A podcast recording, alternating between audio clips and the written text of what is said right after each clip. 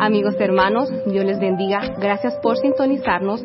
Somos Mies Ministerios Ebenezer por Lauderdale y esperamos que la administración de la palabra sea de bendición para sus vidas. Pan en abundancia. Amén. Pan en abundancia. Encontramos anillo en la casa del Señor, encontramos una ropa nueva, encontramos sandalias nuevas. Así que qué precioso vernos aquí este día.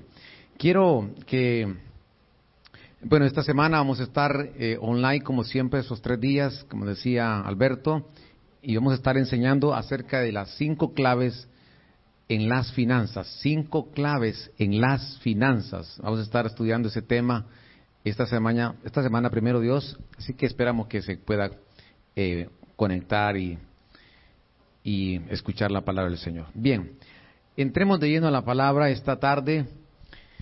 Nuestra predestinación, un tema que en los años que tengo de, enseñar la palabra del Señor, eh, la verdad que nunca he enseñado eh, acerca de, la predestinación. Y estaba meditando eh, en estos días ayer todavía añadiendo algunos versos que el Señor traía a mi corazón y estudiando este algunos pasajes eh, me doy cuenta que Dios es un Dios eh, planificador. Lo veo en la Escritura cuando Él dice hagamos eh, al hombre Él está planificando. Es un Dios que, que ejecuta cuando dice y creó Dios al hombre ejecutó y cuando él crea, después dice, y vio Dios que era, que era bueno, entonces él supervisa también.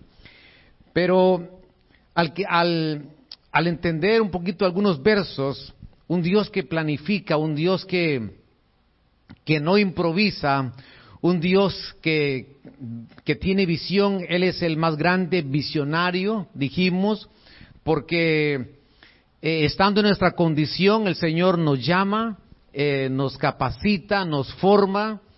Quizás en ese proceso eh, nadie miraba el producto final, pero Dios que ve las cosas que no son como que si fuesen, no cabe duda que nosotros somos una creación de Dios y que estamos siendo formados a la imagen de Cristo. ¿Cuántos decimos amén esta tarde? Y le damos un fuerte aplauso al Señor. Un Dios, un Dios que, que es ordenado, un Dios que planifica, un Dios que, repito, vienen versos a mi mente que veo que Dios antes de ejecutar las cosas, eh, Él termina, oiga esto, parece un poco difícil de, entender, pero Dios termina primero en su mente eh, lo que Él está determinado a hacer y, y después viene una ejecución de lo que Él ya terminó en su mente. Hay un verso que, unos versos que yo estaba meditando ayer en el libro de Romanos, capítulo 8, verso 28, dice, además sabemos que si amamos a Dios, mire esta, estos, en esta versión dice, que si amamos a Dios y nos adaptamos a sus planes, cuando la, cuando la Biblia se refiere, su, su Biblia dice, los que aman a Dios, todas las cosas ayudan para bien a aquellos conforme a su propósito. Esa palabra propósito significa que Dios tiene un plan anticipado con nosotros. Además, una vez más lo leo esta versión, sabemos que si amamos a Dios y, nos adaptamos a sus planes, aquí aparecen dos, dos ingredientes, el que si le amamos y nos adaptamos a su plan, todo cuanto nos sucede ha de ser, ¿qué dice? Para el bien nuestro. Todo, oiga, todo es un absoluto, todo cuanto nos sucede ha de ser para el bien nuestro. Cuando pasamos alguna situación difícil, como que el verso dice, pero todo cuanto sucede eh, es para bien nuestro. Entonces lo que nos lleva es a que nos conduce esto es que nosotros podamos descansar en el propósito de Dios. Que nosotros podamos descansar en el plan anticipado que Dios ya trazó para nuestra vida. Porque es un Dios que planifica. Y por eso dice eh, el amor, no olvide esa palabra, que si le amamos a Él. Ahora verso 29, sabemos que a los que antes conoció, mire cómo viene hablando el Señor de, de un tiempo pasado, que, que a los que antes conoció en el pasado, también los que, ¿qué dice? ¿También qué? Los predestinó. Los predestinó. Es decir, con, con una anticipación el Señor trazó un plan para nuestra vida para que fuesen hechos conforme a la imagen de su Hijo, a fin de que Él sea el primogénito entre muchos hermanos. Es decir, el Señor nos conoció no cuando nosotros estábamos, quiero aclarar esto, no cuando nosotros estábamos en el vientre de nuestra madre. Ahí el Señor no nos conoció. Hay versos, hay hombres que, el Señor los, llamó estando ahí, lo vamos a mencionar, pero quiero ir un, un poco más allá, porque Él nos conoció, bueno, dice la Biblia que que antes de la fundación del mundo Él nos vio. Por favor, escuche esto. Antes de que Él comenzara a trazar, a colocar todo, todo este mundo tan hermoso que el Señor ha creado, que con su voz dice que se sostiene el universo por medio de su palabra, antes de eso el Señor ya nos había conocido. Es decir, el Señor nos conoció antes de que, estuviésemos ahí conectados a ese cordón umbilical, antes de que se colocara y se uniera eh, ese óvulo y, y, que ahí llegara un esperma y que se colocara en la pared y que después de varios días comenzara un embrión. Antes de todo eso, el Señor dice que Él nos conoció. Nos conoció también y cuando nos conoció nos predestinó para que fuesen hechos conforme a la imagen de su Hijo. Es decir, todo lo que nosotros, lo que vivimos, lo que experimentamos mientras estamos en esta tierra, hay un propósito de Dios para ser hechos conforme a la imagen de su Hijo. Es como, es como aquel, es como la, la palabra menciona el alfarero, donde eh, no sé si usted ha visto cómo trabajan los alfareros. Ahí colocan esa, eh, bueno, por supuesto van a traer ese barro seco de pronto, le empiezan a poner agua y empiezan a trabajar con ese, eh, con esa materia prima bien seca, muy dura, lo que es el barro, pero después lo llevan a la rueda y ahí comienza el, eh, Ahí comienza a trabajar el alfarero con esa materia prima, llevando un proceso. De pronto empiezan a quitar las piedras y empieza a trabajar el alfarero, le empieza a dar forma a esa vasija de arriba hacia abajo. Así trabaja el Señor en nosotros, de arriba hacia abajo. Después Él coloca y mete las manos ese alfarero en esa vasija cuando usted le está dando vuelta a esa rueda y usted se da cuenta que comienza a expanderse la forma que Él quiere darle. Cuando yo veo eso me llamó la atención porque veo a nuestro Señor que es el que trabaja primero dentro de nuestro ser para trabajar después afuera. Así trabaja el Señor en nosotros. Nos predestinó para ser hechos conforme a la imagen de su Hijo. Y a los que predestinó, verso 30, a estos también que dice, llamó. Una vez que somos predestinados, una vez que el Señor traza un plan para nuestra vida, una vez que el Señor eh, traza lo que va a ser de nosotros, nos llama, y a los que llamó a estos también que dice, justificó, ¿cuántos hemos sido ya llamados por el Señor? Y a esos que el Señor llamó, nos justificó, es decir, como que nunca hubiésemos pecado. Eso es lo que significa la palabra justificación. Como que nunca hubiésemos pecado, así el Señor nos justificó. Y a los que justificó, a estos también glorificó. Es decir, vemos cómo a, a partir de conocernos nos lleva hasta llevarnos a ser glorificados. Ahora, Jeremías, este profeta, ahí, ahí este profeta de Dios, donde escribe lamentaciones, escribe Jeremías, eh, un hombre, hombre de Dios que viene con una unción, con una operación maravillosa, dice en estos, en estos versos, en estos pasajes, dice, el Señor, verso 3, se manifestó a mí. Miren lo que está diciendo el profeta. Ya mucho tiempo diciendo, ya un tiempo, cuando usted lee la palabra tiempo, es, ya mucho tiempo es un tiempo lejano, pero aún más dice, diciendo, con amor eterno te he amado. Con amor eterno te he amado. Por tanto te prolongué mi misericordia. Esa palabra eterno es una palabra en el hebreo que es olam. Esa palabra olam significa, oiga esto, significa eternidad, significa un tiempo muy lejano, significa perpetuidad. También hay una palabra que es sempitermo, para siempre, fuera de la mente. Oiga lo que está diciendo el profeta. El profeta está diciendo, ya hace mucho tiempo, Él se manifestó, se reveló a mi vida. Pero aparece que esa manifestación de Dios a su vida, que fue hace mucho tiempo, dice que fue con un amor eterno. ¿Desde cuándo el Señor nos ama? Según lo que dice la palabra eterno, es un amor muy lejano. Es un amor, dice, que es a perpetuidad. Es un amor que es para siempre. Es un amor que está fuera de nuestra mente.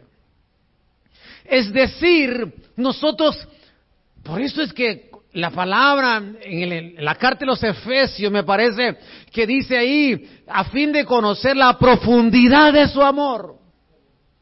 Porque el amor de Dios hacia nuestra vida no es algo que aparece cuando llegamos a la tierra, sino es un amor perpetuo. Es un amor eterno. Y es un amor que será para siempre. Está hablando de un pasado en la eternidad y un futuro en la eternidad. Es decir, el amor de Dios en nuestra vida no va a cambiar. Le damos un fuerte aplauso a nuestro Señor. Porque en ese, en ese olam, cuando nosotros no teníamos cuerpo, cuando nosotros éramos espíritus, y éramos, porque eso es lo que somos, somos espíritus con, con alma y cuerpo. Es decir, nuestro cuerpo tuvo un nacimiento, la edad que tenemos cada uno de nosotros, pero nuestro espíritu es aún más viejo que nuestro cuerpo. Porque cuando estábamos en ese momento siendo espíritus, oiga lo que le estoy enseñando esta tarde. Yo nunca he enseñado acerca de, de, de la predestinación. Pero me doy cuenta, y hay pasajes en la escritura que nos habla que, por ejemplo, eh, hablando acerca de la Nueva Jerusalén y nunca más eh, saldré de ahí, como diciendo, ya estuvimos ahí. Y hay otros pasajes que, que el Señor nos habla de que Él nos conoció antes de venir a esta tierra.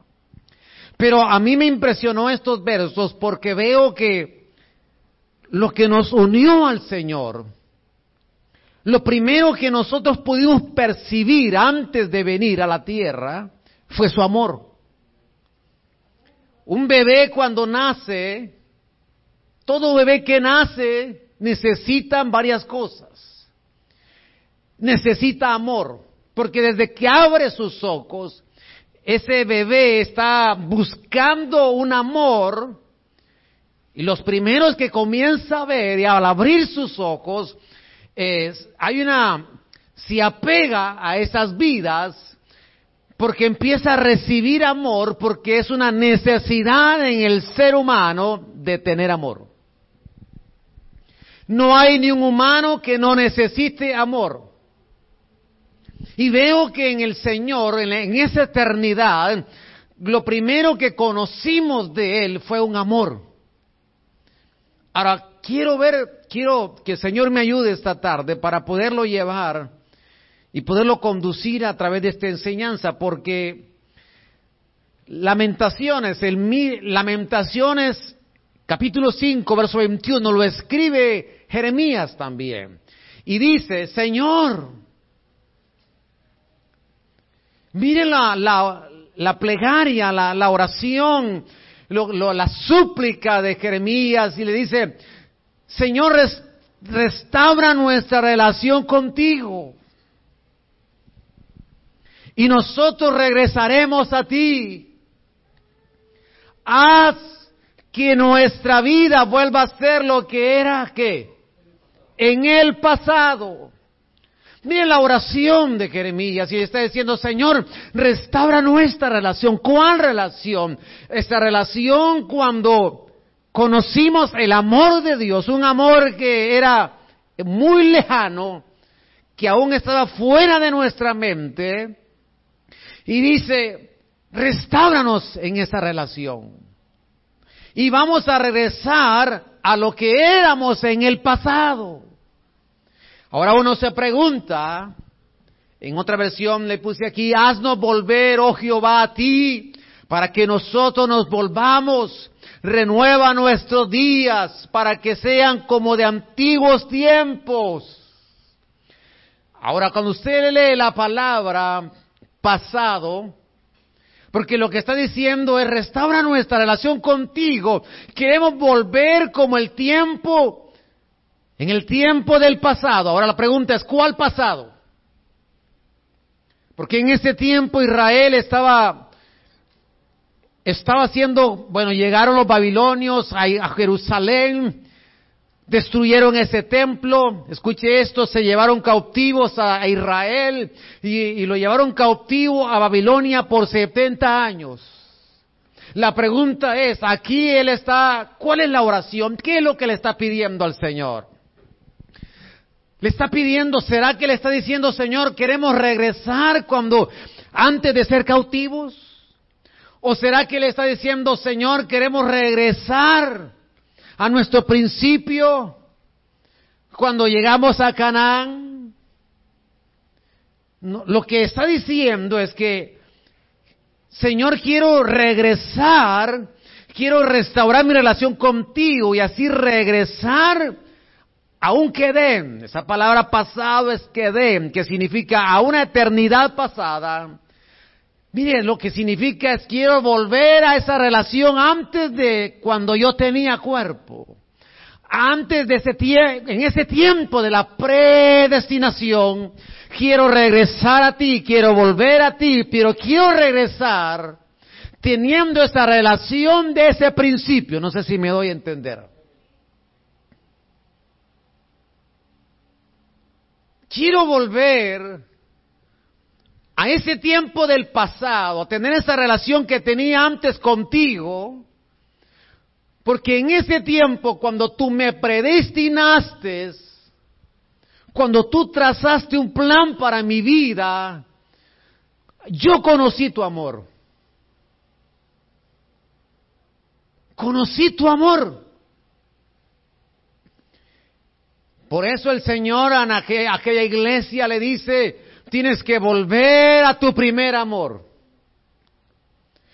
¿Por qué lo, ahora lo entiendo más? Porque en nuestro principio, antes de que tuviésemos cuerpo, experimentamos un amor de Dios en nuestra vida que hoy por hoy es un amor eterno, que es un amor para siempre, que es un amor que nunca dejará de ser para con nosotros, que es un amor que no tiene fecha de caducidad, que es un amor que va a perdurar, que es un amor que no depende de nuestra vida, que no depende de nuestra conducta, sino simplemente hoy entendemos más que en la esencia de Dios Él es amor. Y por eso le decimos, Señor, te amamos a ti porque tú nos amaste primero, Señor. Por eso podemos amarte, Señor. Por eso queremos volver a esa relación de ese queden.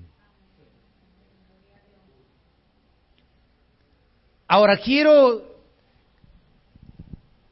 seguirlo llevando por algunos pasajes, porque la carta de los Efesios dice el capítulo 1, verso 5, en amor, mire qué tremendo estos versos.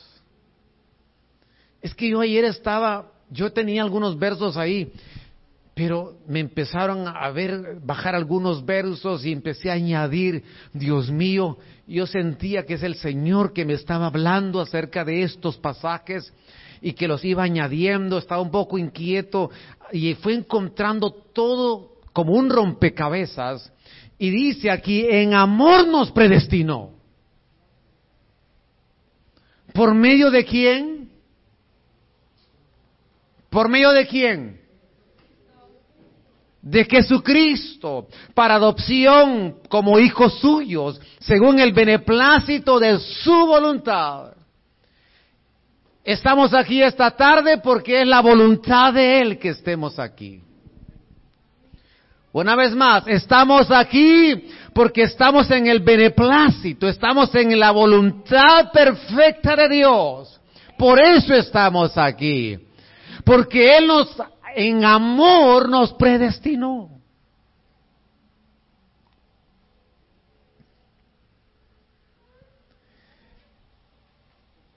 Ahora, Dios en su amor, lo vemos en algunos pasajes como Dios nos dice que tenemos que volver, decía Jeremías, queremos regresar, queremos volver a ese tiempo, de esa relación, porque Dios es un Dios, escuche bien esto lo que le voy a decir esta tarde, Dios es un Dios de generaciones.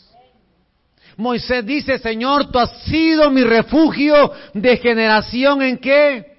En generación. Y uno se pregunta, ¿cuándo Moisés ¿Por qué está hablando Moisés que fue su refugio de generación en generación? Eh, da a entender como que Moisés está hablando en un pasado donde no es algo terrenal, pero ahí pudo experimentar el refugio de Dios en una generación. Ahora,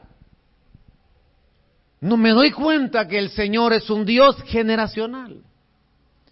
Que cuando el Señor nos salvó, nos salvó con el interés, no solamente salvar tu vida, mi vida, sino que salvar nuestras generaciones. Es decir, lo que el Señor es, cuando nosotros nos preguntaron, ¿quieres aceptar al Señor? Y la respuesta fue sí. En ese instante el Señor empezó a trabajar en nuestra generación. Escuche esto. No es un Dios que solamente está trabajando una vez más solo con de forma individual, sino que su llamado, su llamamiento es un llamamiento generacional, es un llamamiento donde Dios dice, primero te llamo a ti como primicia, pero tienes que saber que yo voy a trabajar con tu generación. Por eso, cuando Caín mata a Abel, la gente dice, bueno, mató a Abel, a su hermano. No se da cuenta que lo que hizo Caín es que mató una generación que venía después de Abel. ¿Me estoy dando a entender esta tarde? Una generación que venía después de Abel, que venía con una bendición de saber ofrecer, de darle ofrenda al Señor, de agradar al Señor, y que Caín se encargó de eso, de matar una generación. En estos pasajes, en el capítulo de Éxodo, capítulo 3, verso 6, dice, yo soy el Dios de tus padres. ¿El Dios de quién? De Abraham. El Dios ah, de Isaac. ¿Y el Dios de quién? De Jacob. Entonces Moisés cubrió su cara porque tuvo miedo de mirar a Dios. Entonces vamos, estamos viendo aquí, estamos leyendo que Dios, cuando llama a Moisés, lo primero que le dice, Moisés, yo soy el Dios de tus padres. Note cómo comienza el Señor hablando con Moisés. comienza diciéndole, llevándolo a su pasado, diciéndole, mira Moisés, para que, para que conozcas, me conozcas aún más, que yo vengo de hace mucho tiempo atrás trabajando con tus generaciones. Yo vengo trabajando con tus padres de hace mucho tiempo atrás. Porque yo y se presenta, yo soy el Dios de Abraham. Y después dice, bueno, después vino la, la generación de Isaac, yo soy el Dios de Isaac. Y después de Isaac viene Jacob, aparece Jacob, yo soy el Dios de Jacob. Pero solo menciona estas tres generaciones. Porque de ahí en adelante, dice el Señor, tú y yo somos responsables de nuestras generaciones. Él nos dice, Dios de Abraham, Dios de Isaac, Dios de Jacob. Y dice, ahora de aquí en adelante, esta cuarta generación, tú y yo nos vamos a encargar de trasladar a nuestras generaciones lo que nosotros hemos recibido de Él. Usted y yo estamos aquí porque Dios está trabajando en nuestra vida, pero si vemos un poco más allá de lo que el hombre puede ver, nos damos cuenta que Dios está interesado en trabajar en nuestra descendencia.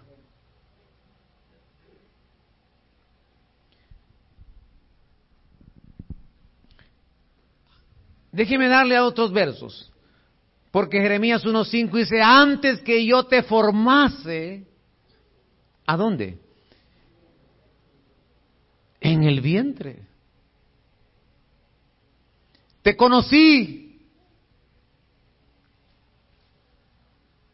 ¿Antes de qué? ¿De que te formase a dónde? En el vientre. Yo te conocí. Y antes que saliese de la matriz, te consagré y te di por profeta a las naciones. Entonces Dios es un Dios que preordena vidas.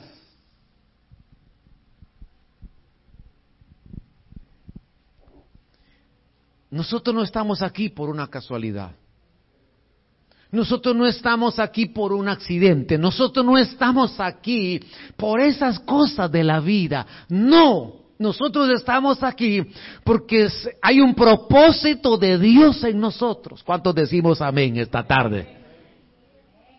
Nosotros estamos aquí porque Dios nos conoció tras un plan, nos preordenó.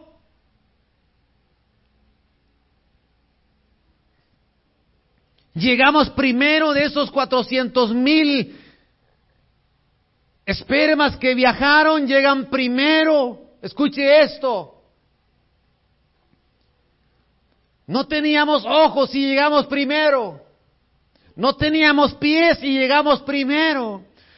No estábamos capacitados. No estamos entrenados para llegar primero. Y ahora que el Señor nos ha dado vida, y ahora que el Señor nos ha dado sus ojos, y ahora que el Señor nos está preparando, ¿por qué no vas a superar ese problema? ¿Por qué no vas a superar esa adversidad? Porque si Dios con nosotros, ¿quién contra nosotros? Porque estamos en las manos de Él. Cristo nuestra esperanza de gloria. Le damos un aplauso a nuestro Señor Jesucristo. Aleluya. Él es nuestra esperanza. La esperanza que nos hace estar confiados, la esperanza que nos hace a nosotros saber esperar con placer, saber esperar con paz, esperar con gozo, como aquella madre que está embarazada, lo, quizás sabe los días aproximados que va a tener ese bebé, sabe el sexo que va a tener, pero no sabe a quién se va a parecer. Tiene la esperanza que será hermoso. Así dice el Señor, no pierdas la esperanza, no pierdas la esperanza, porque esa esperanza es la que nos sostiene, que lo que el Señor ha, comenzado en nuestra vida, Él lo va a terminar, porque Él trazó un propósito en nosotros, aleluya. Un Dios que trazó un amor eterno para con sus hijos, un Dios que en su beneplácito, que en su voluntad dijo, yo tengo un plan con tu vida, te voy a enviar a la tierra con un propósito y te voy a capacitar para que llegues a ser formado conforme a la imagen de mi hijo.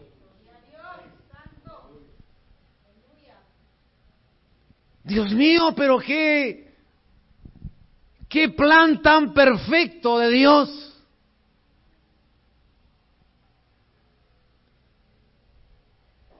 Cuando el Señor sopló, agarra esa materia prima y, sopló en esa materia prima, y nos llama alma viviente, cuando Él ejerce ese soplo, ahí en ese aliento de Dios, y venían nuestras necesidades, ahí venían nuestros deseos, ahí venían nuestros sueños. Ahí venía nuestra visión de trabajo. Ahí venían ciclos, patrones en nuestra vida cuando Él...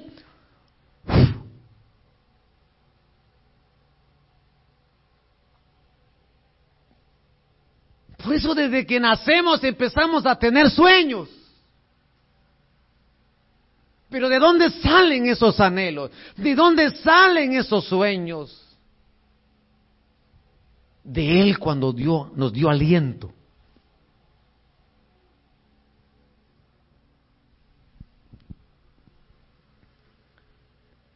¿De dónde viene esa necesidad de ser amado?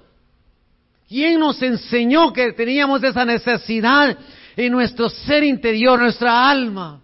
Fue el aliento de Él.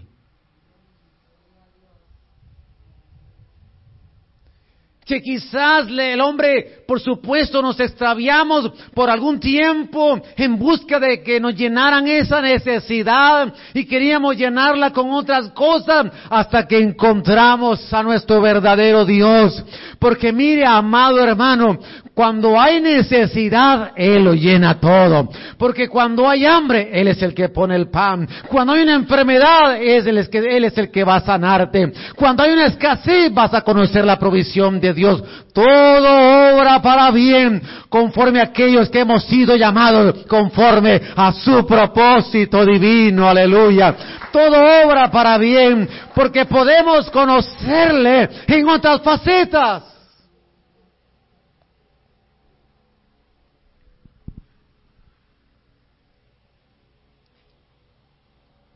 El tiempo de la preexistencia, el, tiempo de la parte espiritual del hombre, el espíritu humano y el alma del hombre, es decir, antes del cuerpo, del tiempo de la predestinación. Es decir, la predestinación contiene el plan de Dios. Contiene el plan de Dios. Y por eso tenemos que volver al principio a la razón de nuestra existencia, volver al propósito. Y por eso es que de pronto tú en la niñez, en la adolescencia, escúcheme esto, quizás alguien tenía adversidades, muchas batallas en su niñez, con mucha, eh, quizás con escasez, no lo sé, con situaciones de enfermedad, quizás con algunos, un entorno bien difícil en tu casa, en tu hogar. ¿Por qué? Porque había una profecía acerca de nuestro destino. Esa profecía llamó la atención del enemigo acerca de nuestro destino, pero también tenemos la atención de Dios que es poderosa Aleluya. Antes llamamos la atención del enemigo, quiso poner obstáculos, pero dijo el Señor, yo tengo tu atención porque yo soy tu Dios, el Dios que te llamé, el Dios que te va a cumplir las promesas, el Dios que va a cumplir tus sueños. Él es nuestro Dios. Cuando decimos, Señor, en tus propósitos estoy, Señor, estoy en tu plan perfecto, Señor. Puedo descansar en ti, mi Dios amado.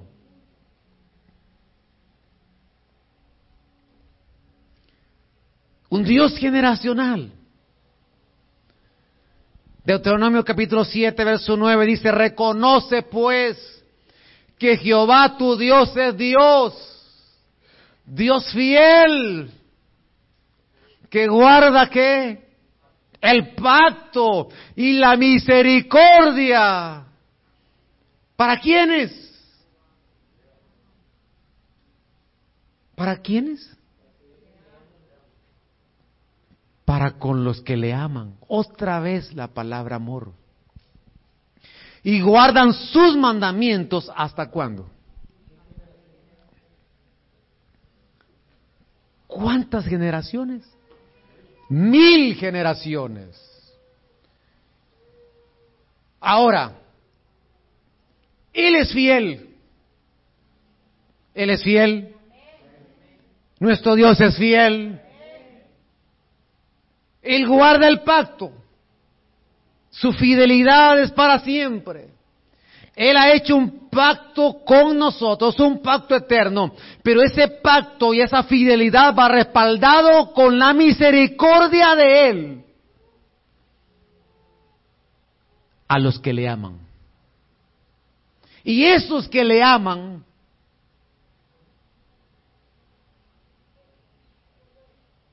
sus generaciones, hasta mil generaciones, el Señor se compromete a guardar el pacto, a serle fiel hasta mil generaciones con nosotros.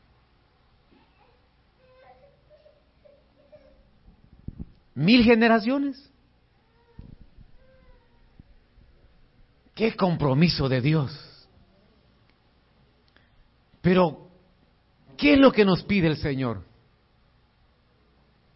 Ahí está. Amén, guardar su mandamiento. ¿Qué más nos pide el Señor? Amarlo. Amarlo. ¿Qué nos pide el Señor? Guardar su mandamiento y amarlo. Porque cuando yo le amo, y por eso hemos sido predestinados en amor. Y por eso, dice Jeremías, con amor eterno tú me amaste. Y por eso dice Jeremías, quiero volver otra vez a la relación del principio. En ese tiempo que den, en el tiempo del pasado, en el tiempo cuando estaba fuera de mi mente, en un pasado eterno, quiero regresar, Señor, a esa relación de amor. Y dice el Señor, y si tú me amas, si tú me amas, yo me comprometo contigo hasta mil generaciones.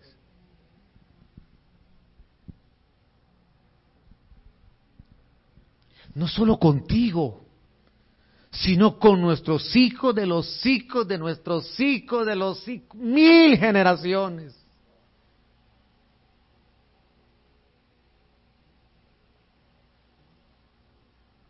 Entonces, amémoslo.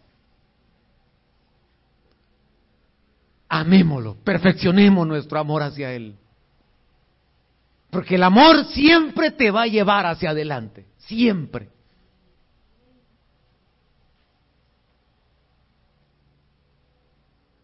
Si nosotros, mire,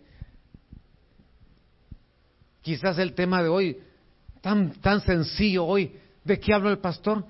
No entendí lo demás, pastor, pero si no, si no me di a entender con lo demás, por lo menos que usted salga de este lugar diciendo, entendí que nosotros tenemos que amarlo a Él. Y le van a preguntar, ¿por qué? Porque Él va a respaldar su fidelidad y su pacto y su misericordia hasta mil generaciones.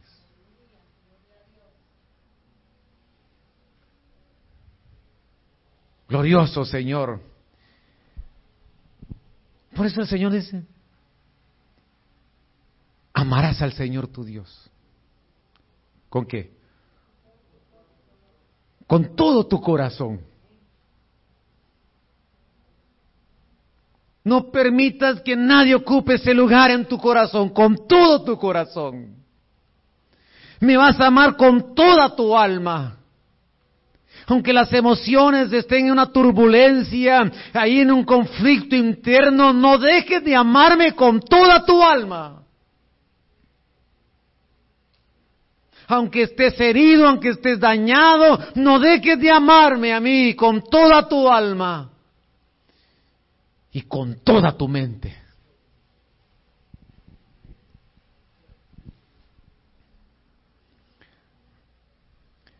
Hay hombres en la Biblia que el amor de ellos hacia Dios fue algo que, que Dios, vemos un propósito de Dios que les cumplió ese pacto hasta generacional.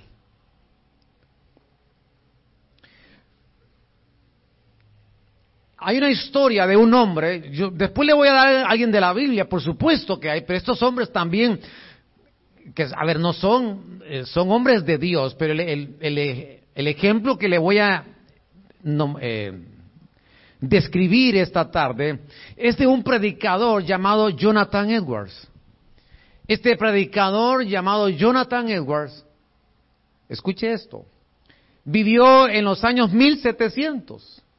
Se casó con una, con su mujer, una, una, su esposa llamada Sara. Este hombre dice la historia que, que tuvieron once hijos. Y esta, esta pareja le llamó la atención porque era un predicador en esos años. Pero la gente que estudia eh, la demografía, la gente que estudia las generaciones, eh, le llamó la atención de la vida de Jonathan Edwards. Se casa con, con, con Sara, padre de once hijos, y este hombre se caracterizaba por tener una vida privada muy amorosa, lleno de compasión y dedicado a su familia. Jonathan Edward dice la historia que este hombre llegaba después de su casa y invertía tiempo en hablar con sus hijos y oraba por ellos. Un hombre que se destaca en la historia, que era un hombre sumamente, oiga esto, amoroso. Alguien empezó a rastrear 1400 descendientes de Jonathan Edwards. Oiga esto.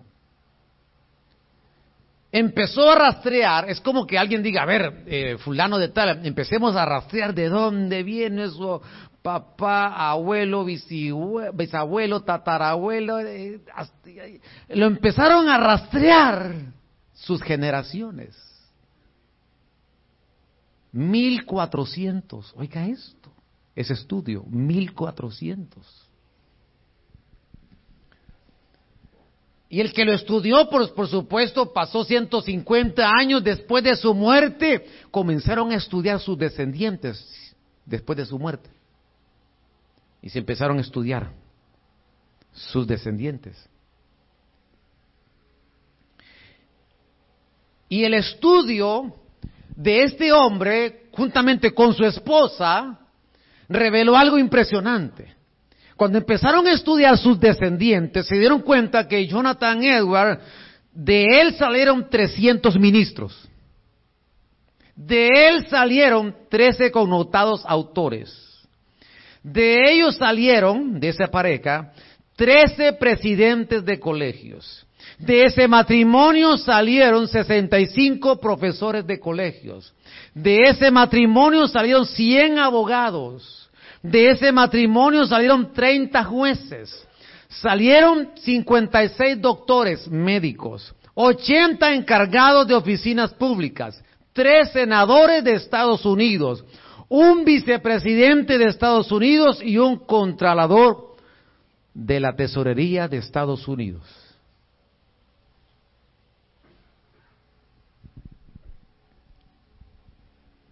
¿Qué opinión? ¿Qué le, qué le llama la atención de esto? De un matrimonio.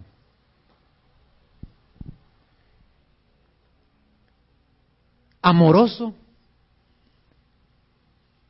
y que amaron tanto a Dios que ellos pudieron bendecir sus generaciones y Dios les cumplió el pacto que hizo con ellos.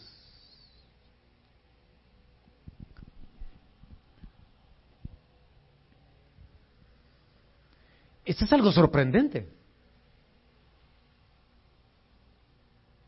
¿Por qué, la, por qué esta bendición en, en, ese, matrimonio? Porque nunca se apartaron del amor de Dios y amaron a Dios. Cuando nosotros amamos al Señor, el Señor te garantiza su fidelidad y su pacto y su misericordia con los hijos de nuestros hijos hasta mil generaciones.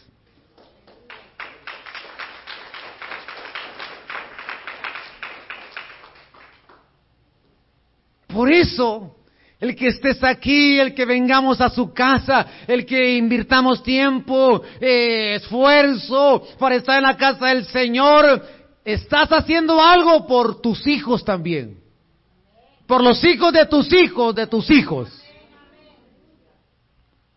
Donde el Señor nos dice, tú ámame a mí, que yo me encargo de ellos. Pero no dejes de amarme porque yo voy a extender mi misericordia y mi pacto con tu descendencia. Algunas veces nos preocupamos de qué van a vivir, qué va a ser de ellos. vemos el futuro un poco, las nubes las vemos negras, pero como decía el Señor, más arriba está un cielo azul y más arriba está el sol de justicia que brilla a favor de sus hijos. Y nosotros somos sus hijos, somos su creación, somos sus frutos, somos su pueblo. Él nos habla, Él nos ama con amor eterno y Él ha hecho un pacto con nosotros y su misericordia no ha terminado porque su amor es eterno, porque su bondad es para siempre, porque Dios nos ha amado con amor eterno y Él ha comenzado una obra como el alfarero y Él, Él no ha terminado todavía en nosotros. Sigue trabajando en tus hijos, sigue trabajando en nuestra descendencia, sigue trabajando en nuestras generaciones. Él seguirá trabajando. Lo único que nos pide, que le amemos, que nos enamoremos, que le amemos con todo nuestro ser. Cuando le amamos de esa manera, dice el Señor, yo cumplo mi promesa, yo cumplo mi pacto, yo cumplo mi fidelidad y mi misericordia no se va a apartar de los tuyos, dice el Señor. Le damos una ofrenda de palmas al Señor. Amado Señor, precioso Señor.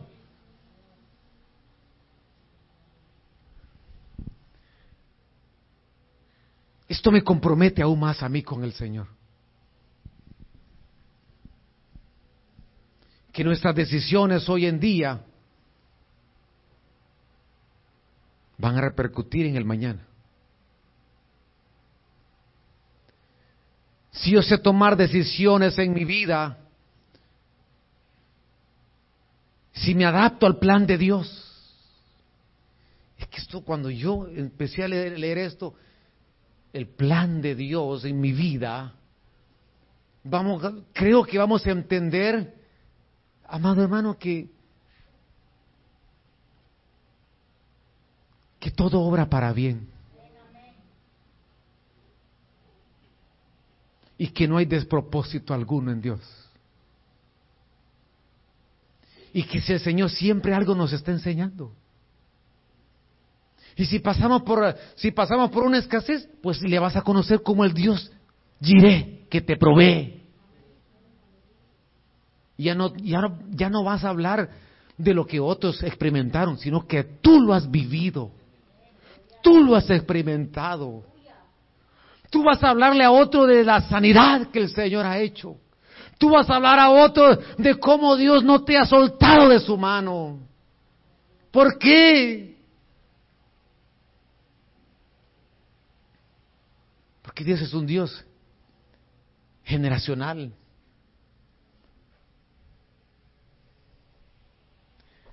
Génesis 22, 17. De cierto te bendeciré grandemente y multiplicaré en gran manera tu descendencia, como las estrellas del cielo y como la arena en la orilla del mar, y tu descendencia poseerá la puerta de sus enemigos. Dios, llama, Dios llama a Abraham, Abraham, ven, ven Abraham, yo soy el que te llamo, y yo hago un pacto contigo Yo hay un pacto contigo, Abraham, que yo voy a bendecir tus generaciones. Oiga eso. Por eso aquella mujer en los evangelios que tenía 18 años de estar encorvada.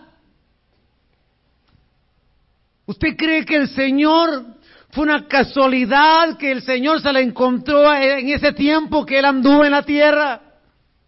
No. Porque era hija de quién?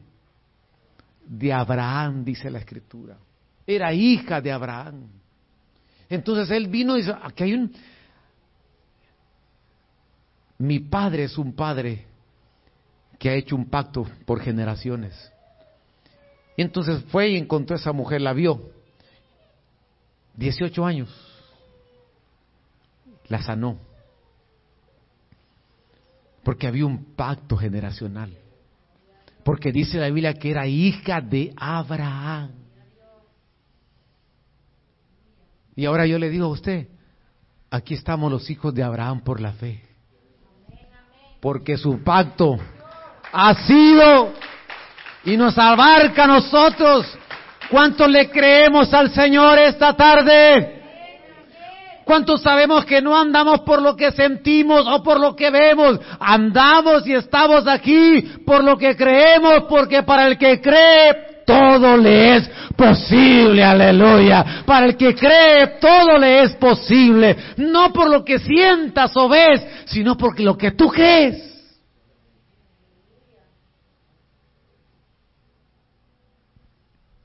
Tú crees en ese pacto eterno. Tú crees que es un Dios que se comprometió. Salmo 127, 13, aquí donde el Señor son los hijos y recompensa es el fruto del vientre.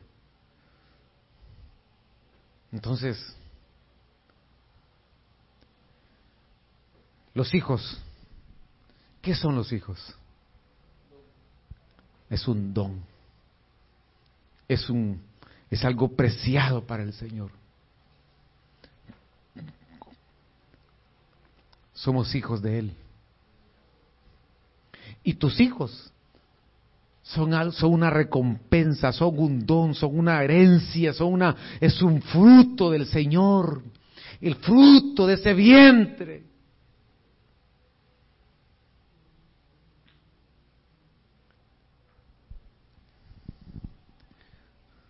Nuestro valor, amada iglesia, nuestro, nuestro valor no está en lo que nosotros hagamos, sino en lo que somos en Cristo. Ese es nuestro verdadero valor.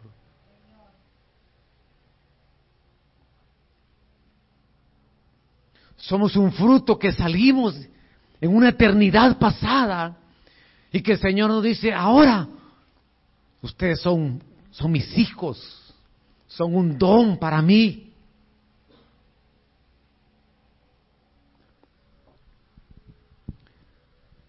Un Dios, un Dios que se compromete.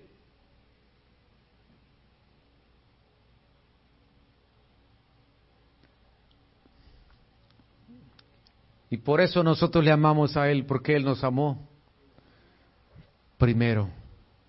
Y por eso le dice a aquella iglesia, tengo contra ti algo. Tienes paciencia, conoces doctrina, puedes discernir, eh, pruebas a los apóstoles, eh, no has desmayado, pero tengo algo que tengo que decirte que necesitas, que necesitas volver otra vez a ese primer amor. ¿Por qué es tan importante volver a eso? Porque cuando yo le amo a Él, eso es lo que el Señor me pide para que nuestras generaciones se cumpla el pacto de Él y su misericordia para con nuestras generaciones. Nuestras generaciones, los hijos de nuestros hijos, el Señor se compromete que no les faltará nada. El Señor se compromete que su misericordia, Él se va a deleitar en hacerle misericordia. Usted me dirá, pastor, pero usted no sabe, mis hijos, dónde andan ahorita. Usted no sabe, mis hijos, que están lejos. Usted no sabe que mis hijos están fuera del Señor. Pero tienes que saber que cuando le amamos a Él, Él se compromete con nuestra descendencia. Y Él lo va a traer con cuerdas de amor, porque Él va a cumplir el propósito, el plan que Él ha trazado para tu vida, para mi vida. El Señor lo va a traer con cuerdas de amor y misericordia y los vas a ver porque Dios va a cumplir su promesa, su palabra. Dios es fiel, nuestro Dios es fiel, su amor es eterno. Aunque tú no lo veas hoy, pero no andamos por vista, andamos por fe.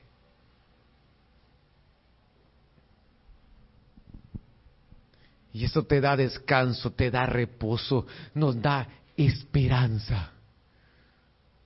Porque el mundo anda buscando esperanza, esperanza en líderes, esperanza en gobiernos, pero Dios dice, yo soy tu esperanza de gloria.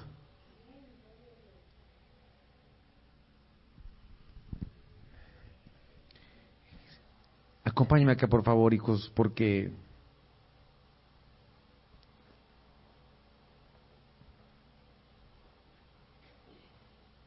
No cabe duda que tenemos que hablar acerca de ese amor.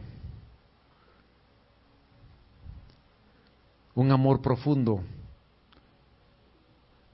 que así como Él nos ama, nosotros le digamos, Señor, Señor, queremos amarte como tú me amas, Señor.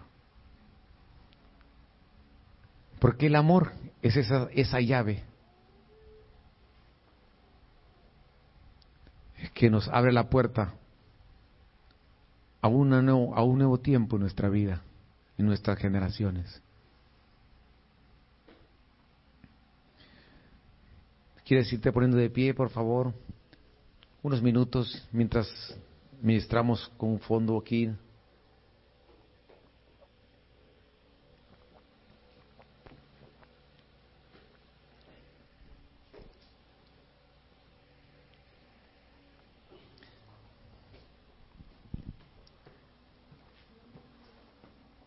Jeremías decía, Señor, restauranos. Restauranos, Señor. Queremos volver a esa relación. ¿Por qué le decía eso? Esa relación del pasado. ¿Por qué? Porque él sabía que hay un amor eterno